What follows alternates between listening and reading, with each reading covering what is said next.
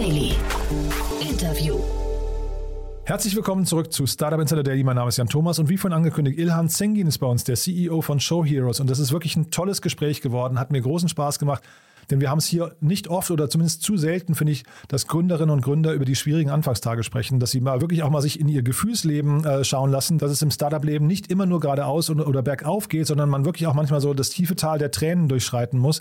Und ich finde, das hat Ilhan sehr, sehr ja, ehrlich und authentisch rübergebracht. Aber wir haben vor allem natürlich vor dem Hintergrund einer sehr erfolgreichen M&A-Strategie gesprochen, denn äh, Show Heroes ist mittlerweile an einem Punkt, wo man andere Unternehmen übernimmt, also aufkauft oder ins Unternehmen integriert. Ist natürlich ein toller Erfolg, aber ich habe es ja gerade gesagt, da gab es auch andere Zeiten und über die haben wir auch gesprochen. Kurz noch der Hinweis auf vorhin. Vorhin war auch ein sehr erfolgreiches Unternehmen bei uns zu Gast. Martin Murray war hier, der Gründer und CEO von Waterdrop. Das Unternehmen kennt ihr vielleicht, war in Höhle der Löwen, macht mittlerweile 100 Millionen Euro Umsatz nach nur fünf Jahren und hat gerade eine 60 Millionen Euro Finanzierungsrunde abgeschlossen. Darüber haben wir vorhin gesprochen. Kann man auch viel lernen, solltet ihr euch auf jeden Fall anhören, wenn ihr im Food- oder im Getränkemarkt unterwegs seid oder wenn ihr wissen wollt, wie man eine erfolgreiche D2C-Brand aufbaut. Also ja, auch ganz viele Learnings. Das findet ihr im Feed, wenn ihr ein bisschen zurückscrollt. So, damit genug der Ankündigung. Jetzt kommen noch kurz die Verbraucherhinweise und dann kommt Ilhan Zengin, der CEO von Show Heroes. Startup Insider Daily. Interview. Ja, ich freue mich sehr. Ilhan Sengin ist hier, CEO von Show Heroes. Hallo Ilhan. Moin Jan, hi, freut mich. Freut mich auch, dass du da bist und erstmal Glückwunsch. Ihr scheint ja einen ganz guten Lauf zu haben. Ja, danke dir, kann man so sagen, auf jeden Fall. Jetzt äh, gerade die fünfte Akquisition innerhalb von anderthalb Jahren abgeschlossen. Kann man, glaube ich, so bezeichnen. Ja, danke dir. cool. Ja, müssen wir ein bisschen einsteigen, was ihr macht. Äh, ich meine, viele kennen euch vielleicht äh, oder haben euch schon mal wahrgenommen, ohne es tatsächlich zu wissen. Ne? Ihr seid relativ präsent in den ganzen Publishing-Kanälen, ne?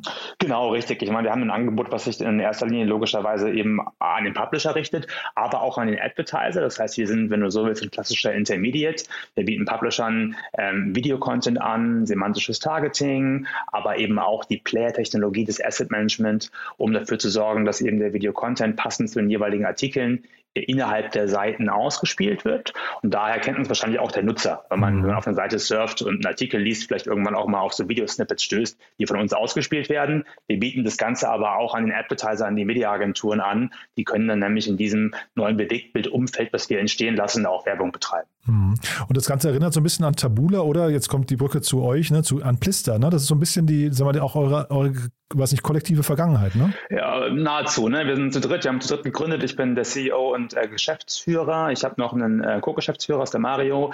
Der kommt von Burda, aber mein äh, Co-Founder Dennis, der war früher auch bei Plister, genau. Und also ich äh, selber habe meine Reise sozusagen im Media Universe, wenn man so will, auch bei Plister begonnen vor äh, acht, neun Jahren ungefähr. Mhm. Und jetzt machen wir seit fünfeinhalb Jahren ungefähr Show Heroes Group, genau. Und dieses Geschäftsmodell dahinter, kannst du das mal ein bisschen erläutern? Also wie verdient man damit Geld? Ist das hinterher, ist das ein ich weiß nicht, ähm, äh, äh, wird das quasi per, per Klicks bezahlt oder per View oder hinterher seid ihr an den Transaktionen mhm. irgendwie sogar beteiligt?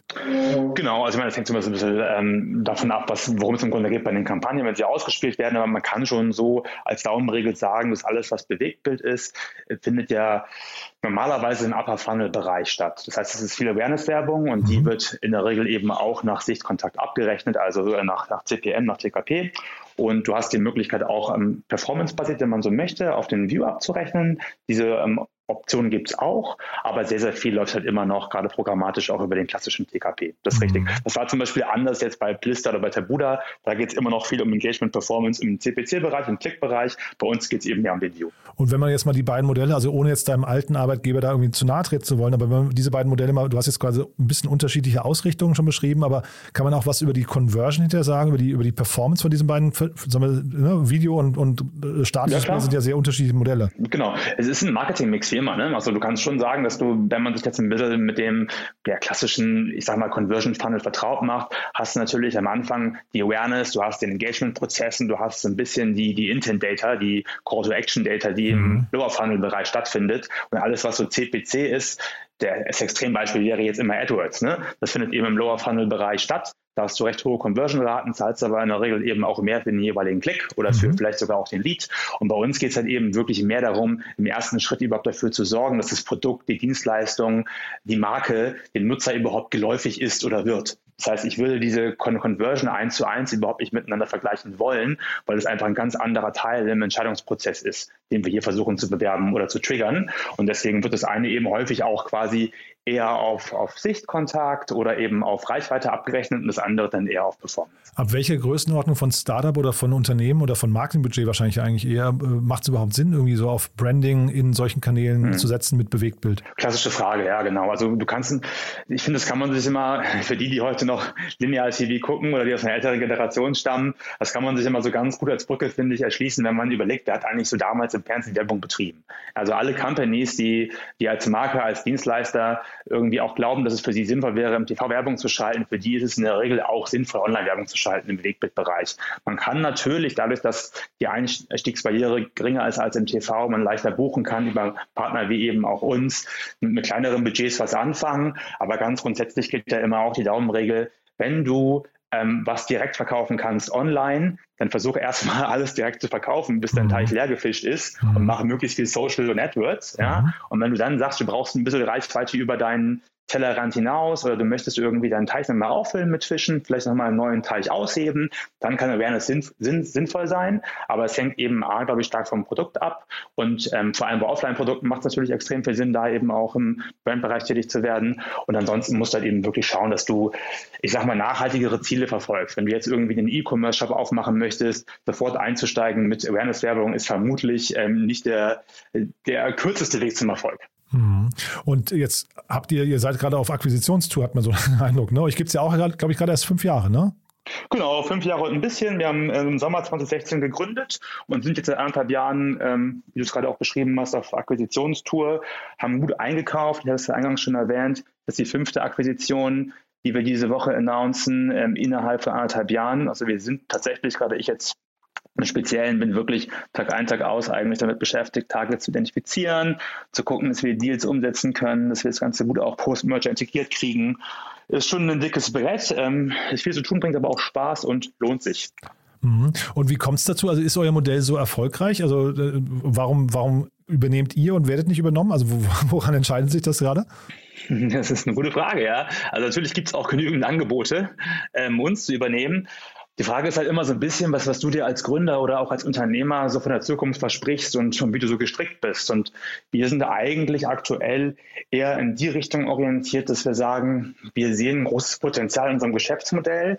Wir merken einfach in allen unseren Märkten, in denen wir unterwegs sind, dass es eben auf der Demand- und auf der Supply-Seite, also bei den Werbetreibenden als auch bei den Publishern, bei den Medienhäusern, einfach eine große Nachfrage nach unserer Dienstleistung gibt und dass das Ganze eben auch organisch sehr gut wächst. Und wenn du das halt siehst und mitbekommst, dass es Competition gibt oder vielleicht Marktbegleiter, die, die ähnlich aufgestellt sind wie man selber, aber kleiner sind, dass ähm, es bei denen nicht ganz so gut funktioniert und die vielleicht von deiner Technologie profitieren könnten oder deinem Netzwerk, dann kann es halt eben Sinn machen, sich zusammenzutun und was Größeres gemeinsam entstehen zu lassen. Mhm. Und solange das so gut funktioniert und wir organisch stark wachsen, haben wir logischerweise auch die Möglichkeit, schneller Kapital zu sourcen und dann eben mit diesem Kapital entsprechend Companies zu übernehmen, eine größere Vision gemeinsam umzusetzen ja, und dann schneller zu wachsen. Und je größer du wirst, desto leichter ist es logischerweise eben auch mehr Companies dazu zu holen und desto in Anführungsstrichen unwahrscheinlicher wird es natürlich auch, dass irgendjemand anders die schluckt, weil du, wie gesagt, immer teurer und immer wertvoller wirst. Wie, wie viele Wettbewerber gibt es da draußen, also große Wettbewerber? Ähm, gegen wen müsst ihr euch da gerade quasi aufstellen?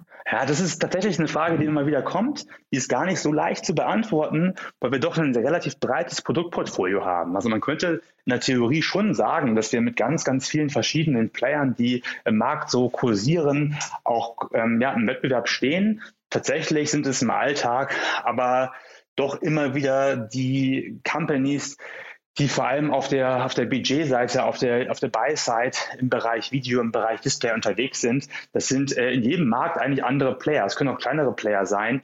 Wenn man aber sich wirklich das große Ganze einmal vor Augen führt, dann, dann muss man am Ende immer wieder sagen, es geht eigentlich um, um die GAFAs um Google und um Facebook, weil die ähm, verleiben sich, je nachdem, welche Statistiken man Glauben schenken mag, schon immer so 60 bis 80 Prozent des weltweiten Media-Spend-Kuchens ein. Mhm. Und ähm, wenn wir dann ein bisschen was von abbekommen, haben wir, glaube ich, alle viel gewonnen als Marktbegleiter, wenn man so möchte.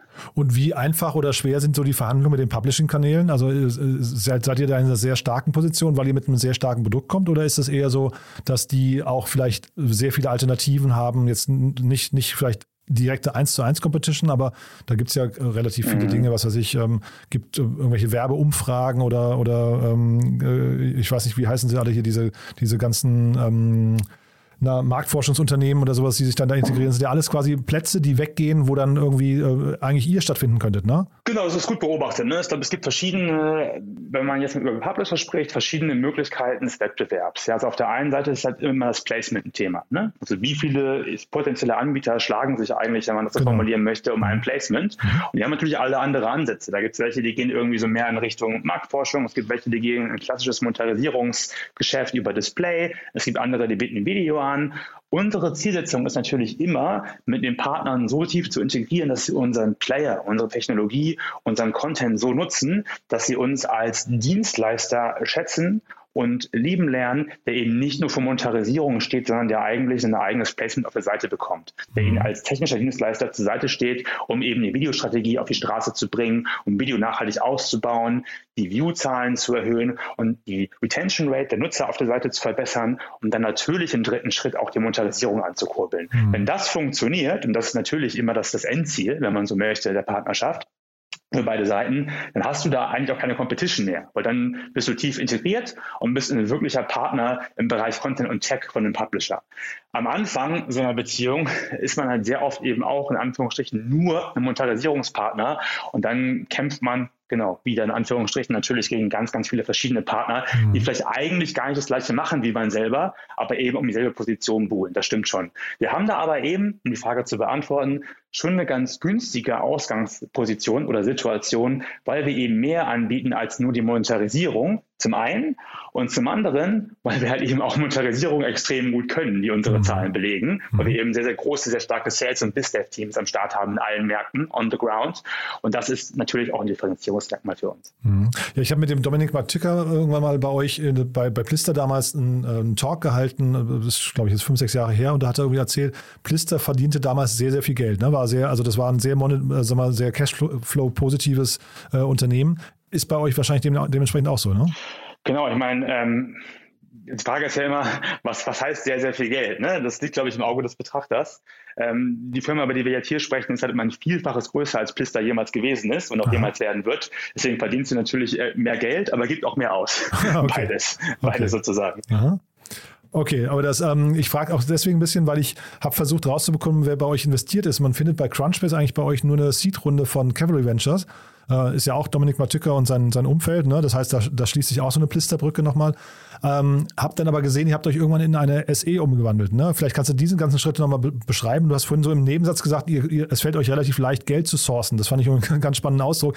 Äh, wie, wie läuft das ab und von wem überhaupt? Ja, genau. Also, ich meine, ähm, wir haben nie, deswegen findest du, glaube ich, auch nicht mehr. Also, A, glaube ich, bin ich generell ein Verfechter davon, über sowas nicht, nicht, nicht zwingen, ähm, extrem viel zu sprechen, mhm. weil, also nicht jetzt, äh, weil ich dir irgendwie nicht im, im Talk erzählen möchte, sondern kann ich gleich machen, ja. Darum geht es mir jetzt gar nicht. Nur so ganz allgemein siehst du halt sehr, sehr viele News, die irgendwie kursieren, gerade in deutschen Startup-Medien, wo immer nur darüber gesprochen wird, ob eine Company irgendeine Runde geraced hat. Mhm. Ähm, ich sage immer wieder, auch in allen Podcasts, dass Rundenraisen ist kein Qualitätskriterium. So, die Frage ist, im Gegenteil, das heißt Dilution. Ja, also die Frage ist eigentlich eher für dich als Founder, als Entrepreneur, ähm, warum brauchst du das Geld? Wie kannst du es leveragen? Was willst du damit machen? Und wann kannst du das Geld für dich nutzen? Mhm. So, und deswegen haben wir halt irgendwie nie versucht, große Runden zu raisen, nur um ähm, zu beweisen, dass wir es können, sondern wir haben versucht, eigentlich die Firma zu optimieren. Und ähm, das ist nicht immer zwingend das Gleiche. Das kann natürlich das Gleiche sein, wenn man gut weiß, wie man die Mittel aufwenden möchte. Es muss aber nicht zwingend das Gleiche sein. Und deswegen findest du da auch nicht viele News zu dem Thema, weil wir immer versucht haben, möglichst wenig zu machen und wenn eben auch nicht groß darüber zu sprechen. So, das ist das eine. Das andere, wir haben natürlich ähm, eine Seed-Runde gemacht am Anfang. Cavalry war Early Stage mit dabei sprechen hier aber über minimalste Beträge vor fünf Jahren. Der Space war auch überhaupt nicht attraktiv. Das heißt, wir sind ja im Großen und Ganzen, kannst du uns im Bereich Technology verorten. Das ist mittlerweile Hot Commodity, war aber vor sechs Jahren genau das Gegenteil. Da wollte keiner investieren. Das heißt, du musstest wirklich ähm, viele Klinken putzen gehen. In dem Fall ich war das, hat mit vielen VCs und äh, Angels gesprochen, äh, bestimmt Hunderte, also jetzt äh, no joke. War kein Spaß. Ähm, viele haben abgesagt und haben es aber am Ende doch irgendwie geschafft, uns durchzubeißen, wie man sieht. Heute ist es logischerweise anders. Heute kannst du, deswegen sage ich eben auch Capital Sourcen, das Geld in Anführungsstrichen relativ leicht bekommen, aber vor allem eben auch deswegen, weil unsere Zahlen sehr gut sind. Das heißt, wenn du ein Business hast, was stark profitabel ist, dann gehst du, und das, das war Teil deiner Frage gewesen, zuallererst erstmal zur Bank. Ja, mhm. weil die Bank ist natürlich interessiert, allen Geld zu geben, weil aktuell Zinsen, die sind, sind ja noch recht niedrige Zinsen, auch wenn sie wieder steigen. Ja, ähm, äh, die wollen allen Geld geben, die sie eben auch zurückzahlen können. Und ähm, wenn du profitabel bist über Jahre, dann glauben sie dir eben, dass du es kannst. Und dann kannst du für verhältnismäßig geringe Kosten bei der Bank doch relativ Geld, viel Geld für spezifische Targets, über die du dann eben auch umlegen kannst und die dann teilweise auch profitabel sind, ähm, dass das Geld eben von der Bank leihen. So. Und wenn du mich fragst, wo wir das Geld herbekommen, das ist halt immer so eine Kombination aus. Ein klassisches konservatives Darlehen von der Bank, ähm, Operational Cashflow natürlich, ne? also das, das eigene Geld sollte man auch investieren, weil ich muss ja nichts, wie gesagt, die Zinsen sind nicht besonders hoch, das gilt ja auch für, für, für Ansparen. Im Gegenteil, du hast Negativzins, warum soll ich denn jetzt äh, Millionen von Euro auf, auf der Bank rumliegen haben? Das macht ja keinen Sinn. Und ich bin auch nicht wie jetzt äh, Tesla dafür da, um in Bitcoin zu investieren, so als Unternehmer. Ich muss ja mein Business nach vorne pushen. Das heißt, alles, was ich habe, gebe ich wieder aus. Sinnvoll. So. Und was mir halt noch fehlt, hole ich dann über Third-Party Equity. Also klar, jede Akquisition hat auch nochmal eine Komponente äh, an Bord, wo es ähm, über eine Fremdkapitalfinanzierung geht durch entweder bestehende Investoren oder neue Investoren. Das machen wir natürlich auch, aber wie gesagt, halt nie mehr, als wir unbedingt brauchen, um so eine Akquisition stemmen zu können. Jetzt hast du ja gerade gesagt, ihr hattet mal in der Vergangenheit äh, oder gerade am Anfang, sagst du 100 Business Angels gesprochen. Da, da, da steckt ja sehr viel Glaube drin und, und auch Durchhaltevermögen. Ne? Wie, wie kommt es denn eigentlich dazu? Also vielleicht kannst du das nochmal so ein bisschen beschreiben, diese Phase, weil jetzt seid ihr bis heute gekommen und, und das klingt ja jetzt alles sehr, also viel Resilienz dabei scheinbar, ähm, aber du scheinst ja auch sehr viel richtig gemacht zu haben. Ähm, aber wann hätte denn der Punkt kommen können, wo du sagst, da hätte man auch das Handtuch schmeißen müssen? Ähm, wenn das Geld aus ist, ja. Also es gab wie, wie bei allen guten Startups waren natürlich auch wir äh, äh, das eine oder andere Mal halt eben kurz davor einfach nicht mehr genügend Kohle zur Verfügung äh, stehen zu haben, um dann, ich meine, haben wir alles noch geklappt. Und es war jetzt nie so, dass wir irgendwie ähm, zum, äh, zum Amtsgericht mussten, aber natürlich gab es da auch genügend knappe Monate. So. Und natürlich hast du auch Runden geraced oder kleine Convertible Loans gemacht am Anfang, ein paar hunderttausend Euro. Ich kann mich erinnern, wir haben noch vor vier Jahren, das ist ja lang gibt es uns ja auch noch nicht, halt eben auch mit, mit Leuten verhandelt über 20.000 Euro Tickets oder so. Ja, mhm. das, äh, keine Ahnung, verdienst halt heute äh, an Umsatz in einer halben Stunde, so wenn du so willst. Also das ist natürlich lächerlich, ähm, aber damals war es halt extrem viel Geld für uns. Also die Zeiten kennen wir natürlich auch. Und klar, ich meine, Resilienz ist, glaube ich, ein Keyword, was du ähm, allen Foundern und solchen, die es werden wollen, immer ans Herz legen solltest, weil ohne kommst du halt nicht mhm. weit. Weil das, glaube ich, das brauchst du. Und du brauchst den Glauben an dich selbst und du musst, glaube ich, halt einfach auch ein schlechter Verlierer sein. Ich bin auf jeden Fall ein sehr schlechter Verlierer und deswegen ähm, gab es für mich, mich auch nie zur Debatte halt aufzugeben, das Handtuch zu werfen. Habe halt so lange gemacht wie möglich und ähm, das haben wir halt und heute hat es halt geklappt. Hätte auch nicht klappen können. Ich will auch gar nicht sagen, ich habe das Erfolgsrezept. Du brauchst auch immer ein bisschen Glück. Aber klar, Resilienz und ich sag mal, äh, äh, Leidenschaft, ähm, Leidensfähigkeit und ähm, ja, einfach irgendwie keine Scheu vor der Arbeit sollte man schon mitbringen können. Wenn du das hast, dann brauchst du noch ein bisschen Glück, eine gute Idee und dann kann man es, glaube ich, versuchen. Und wann begann da bei dir die, so die Entspannung? Wann würdest du sagen, wann, wann, wann dieser Glaube oder dieses Gefühl, jetzt hat man es geschafft? Hm, ich meine, Entspannung ist auch was, was glaube ich, nie eintreten sollte. äh, aber das, äh, naja, nach fünf Jahren und jetzt, wie gesagt, ihr habt jetzt fünf Unternehmen übernommen, da würde ich sagen, jetzt so ein bisschen hat man das Gefühl, ihr macht ja, das richtig, ne? Äh, komplett, ne? Jan, hast recht. Ich meine, die Frage ist immer, wie, man, wie beschreibt man das? Ne? Wenn man sich entspannt, finde ich, ist auch immer ein Stück weit so, ähm, klingt so ein bisschen nach, nach Müßiggang und ich, ich glaube, gerade als Founder oder als CEO sollte man halt auch nie den Eindruck erwecken, dass man dass das Ganze irgendwie schleifen lässt, nur weil man es könnte. Also mhm. ähm, und ich glaube, gerade die Acquisition, um die Frage zu beantworten, klar, habe ich jetzt nach, äh, nach fünfeinhalb Jahren nicht mehr denselben Druck wie nach, nach ähm, den, den ersten vier oder so, mhm. oder den mhm. ersten zwei, besser gesagt. Ja? Mhm. Also ich würde sagen, so nach vier Jahren hat es dann angefangen, sich, zu entspannen, weil wir seit zwei Jahren einfach extrem gut funktionieren als Gruppe, als Firma. Wir viele gute Leute auch bei uns in der Company haben im Senior Management, die einen entlasten, die Zahlen super sind, wir gute Übernahmen und Post-Merger Integrations gestemmt haben. Das gibt einem natürlich Selbstvertrauen, Bestätigung und ein notwendiges Polster. Also da ist natürlich Entspannung da, wenn es um Existenzängste geht. Auf der anderen Seite bringt aber auch jede Acquisition, jede Integration halt extrem viel neue Herausforderungen und deswegen eben auch Spannungen mit sich. Also wenn man jetzt Entspannung will, dann machst du keine Acquisition, keine M&A-Strategie. Dann versuchst du die Cash Cow zu melken und guckst, dass du irgendwann verkaufst. Wir mhm. machen ja genau das Gegenteil. Wir gucken, dass mhm. profitabel weiterlaufen, aber wir wollen aber eben auch überproportional wachsen zeitgleich und das ist natürlich extrem anstrengend. Also wenn ich mir mein Terminkalender anschaue und mein Workload, dann ist der halt heute höher denn je, obwohl ich immer schon viel gemacht habe, weil wir einfach tausend andere ähm, Targets in der Pipeline haben, einige integrieren müssen, international arbeiten, in mehreren Zeitzonen unterwegs sind und so weiter und so fort. Deswegen kann man jetzt von Entspannung nicht sprechen, aber wie gesagt, diese Existenzängste sind seit zwei Jahren vorbei, würde ich sagen. Und jetzt, wie gesagt, die Akquisition und auch USA. Ne? Nimm, nimm uns doch mal vielleicht nochmal mit auf die Reise für die nächsten Schritte jetzt. Wo geht die Reise hin? Genau, also einmal Lateinamerika haben wir jetzt äh, akquiriert. Das Announcement diese Woche, Smart Clip. Äh, Company, die ähm, zu Atris Media gehört hat, ähm, größter Broadcaster ähm, in Spanien, so neben wow. Mediaset, glaube ich, so ähm, die, die, die beiden größten im, spanisch-italienischen Raum. Und, Aber Entschuldigung, äh, wenn ich da mal kurz reingehe, das ist ja schon eine krasse ja, Hausnummer dann, oder? Äh, total, ja, auf jeden Fall. Es war nicht unser größter Deal, muss ich auch sagen. Also wir haben größere Deals gehabt, vor allem den, den Nordics jetzt ähm, vor zwei Monaten. Aber der Deal ist trotzdem schon kleiner gewesen, sind ca. 50 Mitarbeiter, die jetzt dazukommen.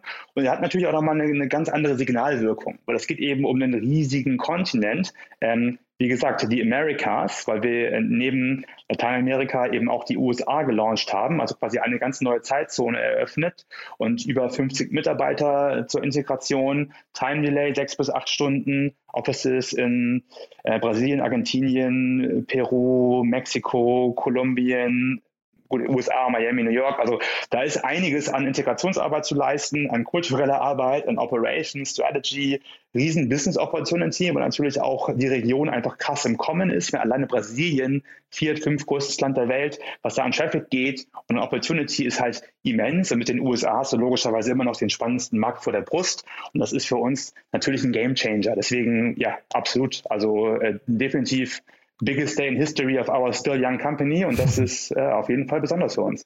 Und was würdest du sagen, wann wird das für dich oder auch deine Mitgründer zu groß? Also gibt es da, gibt's da einen Punkt? Ich meine, jetzt, ich habe gesehen, 300 Mitarbeiter, ne? Rund seid ihr momentan. Ne? Genau, wir sind jetzt 330, habe ich gerade vorhin ähm, durch Zufall gesehen, irgendwie bei uns im Personio-Tool. Also mhm. ja, 330. Ich meine, Größe ist ja auch nicht immer nur die Anzahl der Mitarbeiter. Also mhm. im Zweifel, glaube ich, hätte ich lieber denselben Umsatz und die Hälfte der Mitarbeiter oder noch mhm. weniger. Hast halt einiges an Kosten gespart und bist noch profitabler.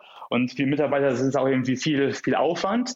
Aber bringt natürlich auch immens viel Spaß, ne? weil am Ende wird eben ein Produkt äh, aus Menschen gemacht und von Menschen gemacht und mit Menschen zu arbeiten ist ja auch was Besonderes, was Schönes. Ähm, wann wird es zu groß? Du, äh, weiß ich nicht, wenn wir keinen Bock mehr haben, so würde ich sagen. Also ich, ich persönlich, oder wenn die Leute auf mich keinen Bock mehr haben, weil sie mhm. sagen, ich mache nur noch Fehler und krieg's nicht mehr hin. Ja, das wollte ähm, ich sagen. Ich glaube, man, also man, ja, ja. Ja, es hat sich wahrscheinlich sehr viel verändert von den Anforderungen an dich auch, ne? Im Laufe der Zeit, ja, ja. deswegen frage ich. Ne? Voll, voll, vollständig, also äh, 180 Grad, äh, Klischee halt. Ne? Am mhm. Anfang machst du alles selber, äh, Supply, Demand Pitch, ähm, schickst die Reports selber raus, also machst wirklich alles selber und heute hast du halt überspitzt von mir keine Ahnung mehr, wie die Plattform funktioniert. So ist es halt mhm. einfach. Also natürlich nicht, nicht ganz so extrem, aber klar geht es in die Richtung. Ich mache jetzt extrem viel M&A, ähm, habe ich natürlich früher gar nicht gemacht am mhm. Anfang. Äh, so, das ist ein Unterschied. Äh, man wird halt viel mehr Manager, ja, genau wie man sich das halt vorstellt. Du wirst halt mehr Manager und, und weniger irgendwie ähm, Operational Leader, sag ich mal. Das bringt aber schon auch Spaß, weil es eine neue Herausforderung an einem selbst ist und wenn man das Gefühl hat, es funktioniert und man kriegt halt zumindest ausreichend positives Feedback, auch negatives, aber konstruktiv, dann hat man Lust, da weiterzumachen. Und ab dem Zeitpunkt, an dem ich das Gefühl habe, es bringt mir A, keinen Spaß mehr, oder Leute sagen mir wirklich, ey, du kannst es nicht, mhm. dann würde ich logischerweise meinen Hut nehmen. Aber äh, zum Glück sehe ich das äh, noch lange nicht. Und sag mal, dieses MA-Spiel nur mal, um es zu verstehen, ähm, vielleicht kannst du das abstrahieren, für welche Art von Unternehmen, ab welchem Level macht es Sinn, so auf die, auf die globale Karte zu gucken, wie ihr das tut? Also ab wann sollte ein Startup anfangen, eine M&A-Strategie zu entwickeln? Ich glaube, das kann man gar nicht früh genug machen. Es hat natürlich schon was damit zu tun, ähm, ob man die Ressourcen sieht bei sich selber, um diese Integration nach dem Deal wirklich auch zu exekutieren. Es hat natürlich was damit zu tun, ob ich über die finanziellen Ressourcen verfüge, die ich brauche, um das umsetzen zu können. Äh, das hat man vielleicht häufiger am Anfang nicht, es sei denn, das ist jetzt irgendwie eine Company, die äh, von Anfang an eben gegründet wurde, ähm, with that in mind, wie, keine Ahnung, Sellers X oder sowas, also Amazon-Shops aufkaufen. Mhm. Das gibt es ja auch. Das ist einfach ein komplett anderes, ähm, anderes Ballgame. Mhm. Aber grundsätzlich ist es, glaube ich, für viele Companies spannend. Die Frage ist tatsächlich immer, in welchem Space bist du unterwegs und ähm, was hast du vor? Ich war von Anfang an, weil das habe ich auch damals bei Plister und OBM gemacht, international gearbeitet. Für mich war immer klar, dass ähm, wir eine internationale Company bauen müssen, weil es A irgendwie mehr Spaß macht und B äh, logischerweise eben auch den Scale gibt, den du brauchst. Du wirst mhm. ja nie eine große Company in einem Markt aufbauen können. Mhm. Vor allem nicht, wenn du aus einem kleinen Markt wie die E kommst im internationalen Vergleich. Das heißt, du musst eigentlich über Ländergrenzen hinweg denken. Und wenn du das tust, ist es halt extrem schwer, das Ganze komplett organisch zu betreiben. Da kannst du Ewigkeiten warten, sehr viel Geld ausgeben, viele Risiken eingehen. Das wenn du wirklich schnell global wachsen möchtest, dann musst du eigentlich in Akquisitionen gehen. Also wenn du wirklich Skalierung ähm, erwartest für dich. Und dann sollte man eben früh genug überlegen, was da machbar ist, was da möglich ist und schauen, dass man sich die Expertise entweder ins Haus holt oder aufbaut. Sehr, sehr spannend, muss ich sagen. Gibt es denn Dinge, die dich nachts nicht schlafen lassen? Ja, aktuell meine, meine eine Monate alte Tochter. tatsächlich. Ja, also so, ja. ja. danke dir. Die äh, hat nachts immer Bauchschmerzen und ansonsten muss ich sagen, ähm, das ist schon ein ganz guter Anschluss eigentlich an deine Frage nach ähm, Entspannung und Spannung. Schlafe ich so seit zwei Jahren eigentlich ganz gut. Aha. Aber ist halt früher schon so. Also auch da Klischee so, ich sag mal, die ersten drei Jahre in der Company habe ich ja nicht gut geschlafen, weil mich dann natürlich schon so die Existenzängste gar nicht um mich selbst, aber halt auch um die, die Kollegen und Kolleginnen einfach umgetrieben haben. Das ist schon so. Ich glaube, wenn man das halt nicht hat, dann ist man irgendwie auch ein Arschloch. Sowas. Man sollte, glaube ich, schon auch grundsätzlich sich, sich Gedanken machen um, um die Menschen, die mit einem zusammen diese Firma aufbauen, weil da geht ja irgendwie jeder auch ein Risiko. Und wenn man da halt komplett gefühlskalt rangeht und einem das überhaupt nicht tangiert, dann ähm, ja, hat man entweder, weiß ich auch nicht, äh, wirklich ein extrem dickes Fell oder ist vielleicht ein Stück weit auch ein Unmensch so? Eine Charakterfrage, ja. Nee, also äh, ist toll zu sehen, dass irgendwie, das klingt ja so nach ein paar schweren Jahren, aber dann, wenn dann so die Kurve gekriegt äh, oder gekriegt wurde, dann man, man hat jetzt irgendwie so das Gefühl, da entsteht eine richtige Erfolgsgeschichte. Wie gesagt, auch so ein bisschen unter dem Radar, deswegen finde ich es cool, dass wir gesprochen haben heute. Haben wir denn was Wichtiges vergessen? Äh, sucht ihr gerade Leute? Das kann ich dich noch fragen. Ja, massiv. Ähm, ja. Gehen wir auf die Webseite. Wir suchen natürlich extrem viele Leute. Dieses Jahr 110 Stellen ausgeschrieben global. okay.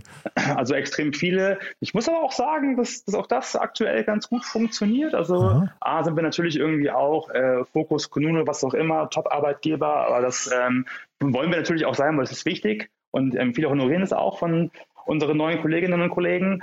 Äh, allerdings sind wir eben auch in der Lage, wirklich viele gute Leute zu heiraten aktuell. Also wir haben, glaube ich, jetzt äh, im Januar 20 Leute geholt, global, jetzt im Februar nochmal 20 und es geht immer so weiter. Aber ja, nee, wir suchen extrem viel ähm, Personal auf allen Ebenen, wirklich auf allen. Also bitte Leute, wenn ihr jemanden kennt, äh, den ihr empfehlen wollt oder ihr habt selber einfach Lust, dann geht auf die Webseite äh, Show Heroes Group oder einfach nur Show Heroes oder LinkedIn oder was auch immer Sucht euch die passende Stelle raus und meldet euch bei HR. Wir beantworten alles und wir haben auf jeden Fall auch äh, Interesse an, an ganz, ganz viel Zulauf.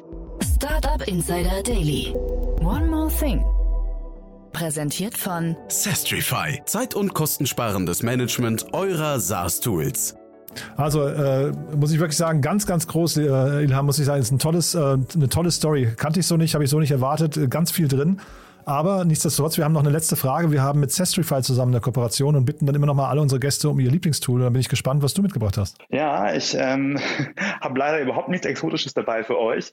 Es handelt sich äh, um das sagenumwogene Google Hangouts. Wir sind ja seit Tag 1 eine sehr dezentrale Company, äh, durch Covid logischerweise mehr als je zuvor, aber du hast es ja vorhin auch schon so ein bisschen rausgehört. Wir arbeiten halt massiv global, sind in über 20 ähm, Ländern auf der Welt vertreten und haben noch mehr Offices. Deswegen haben wir eigentlich von morgens bis abends nur Videochat laufen. Und wir nutzen die Google Suite und ich bin damit, ich meine, es ist Google, wir haten sehr, sehr viel gegen Google auch irgendwie von, ich sag mal, Berufswegen. Äh, aber die Suite ist gut, Hangouts ist wirklich so unser täglich Brot, deswegen ist das mein Tool des Tages. Das Segment One More Thing wurde präsentiert von Sastrify, der smarten Lösung für die Verwaltung und den Einkauf eurer Softwareverträge. Erhaltet jetzt eine kostenlose Analyse eurer SaaS-Tools und alle weiteren Informationen unter www.sastrify.com/insider. Ilham, Ganz großartig, muss ich sagen. Danke, dass du da warst. Ich sag mal viel Glück. Äh, wir, wir sprechen uns ja vielleicht demnächst wieder, wenn es die nächste Akquisition gibt. Aber auf jeden Fall ähm, klingt das so, als seid ihr auf einem tollen Weg. Sag gerne Bescheid, wenn es Neuigkeiten gibt, ja? So machen wir es, Jan. Ja, danke dir. Bis dann. Schönen Abend. Ciao. Startup Insider Daily. Der tägliche Nachrichtenpodcast der deutschen Startup-Szene. Ja, das war Ilhan Zengin, der CEO von Show Heroes und damit sind wir durch für heute. Ich hoffe, es hat euch Spaß gemacht. Wie immer, die Bitte empfehlt uns gerne weiter, bewertet uns auf Apple Podcasts oder auf Spotify. Dafür schon mal vielen, vielen Dank. Und ansonsten, wie gesagt, immer mal drüber nachdenken, wen ihr vielleicht kennt, der diesen Podcast kennenlernen sollte. Wir freuen uns immer über neue Hörerinnen und Hörer. Es geht hier zwar dauernd aufwärts mit den Hörerzahlen, aber natürlich freuen wir uns immer, wenn wir noch mehr Menschen erreichen, denen wir vielleicht von der Faszination der Startup-Szene so ein bisschen erzählen oder sie anstecken können. Dafür schon mal vielen, vielen Dank und ja, ansonsten euch einen wunderschönen Tag und hoffentlich spätestens bis morgen. Ciao, ciao.